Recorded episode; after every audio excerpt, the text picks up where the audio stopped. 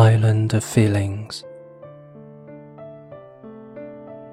Once upon a time, there was an island where all the feelings lived happiness, sadness, knowledge, and all the others, including love. One day it was announced to all of the feelings that the island was going to sink to the bottom of the ocean. So all the feelings prepared their boats to leave. Love was the only one that stayed. She wanted to preserve the island paradise until the last possible moment. When the island was almost totally below water, Love decided it was time to leave. She began looking for someone to ask for help.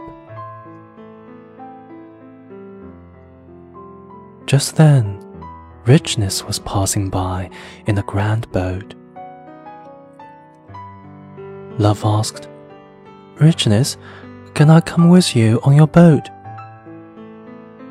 Richness answered, I'm sorry, but there is a lot of silver and gold in my boat, and there would be no room for you anywhere. Then, Love decided to ask Vanity for help, who was passing by in a beautiful vessel. Love cried out, Vanity, help me, please. I can't help you, Vanity said. You are all wet and will damage my beautiful boat. Next, Love saw Sadness passing by. Love said, Sadness, please let me go with you. Sadness answered, Love, I'm sorry, but I just need to be alone now. Then Love saw Happiness.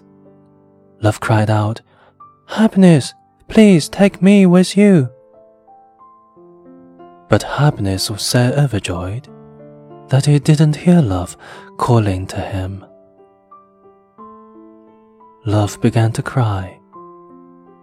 Then she heard a voice say, Come, love, I will take you with me. It was an elder. Love felt so blessed and overjoyed that she forgot to ask the elder his name. When they arrived on land, the elder went away on his way. Love realized how much she owed the elder. Love then found knowledge and asked, Who was it that helped me? It was time, knowledge answered. But why did time help me when no one else would? Love asked. Knowledge smiled and with deep wisdom and sincerity answered, Because only time is capable of understanding how great love is.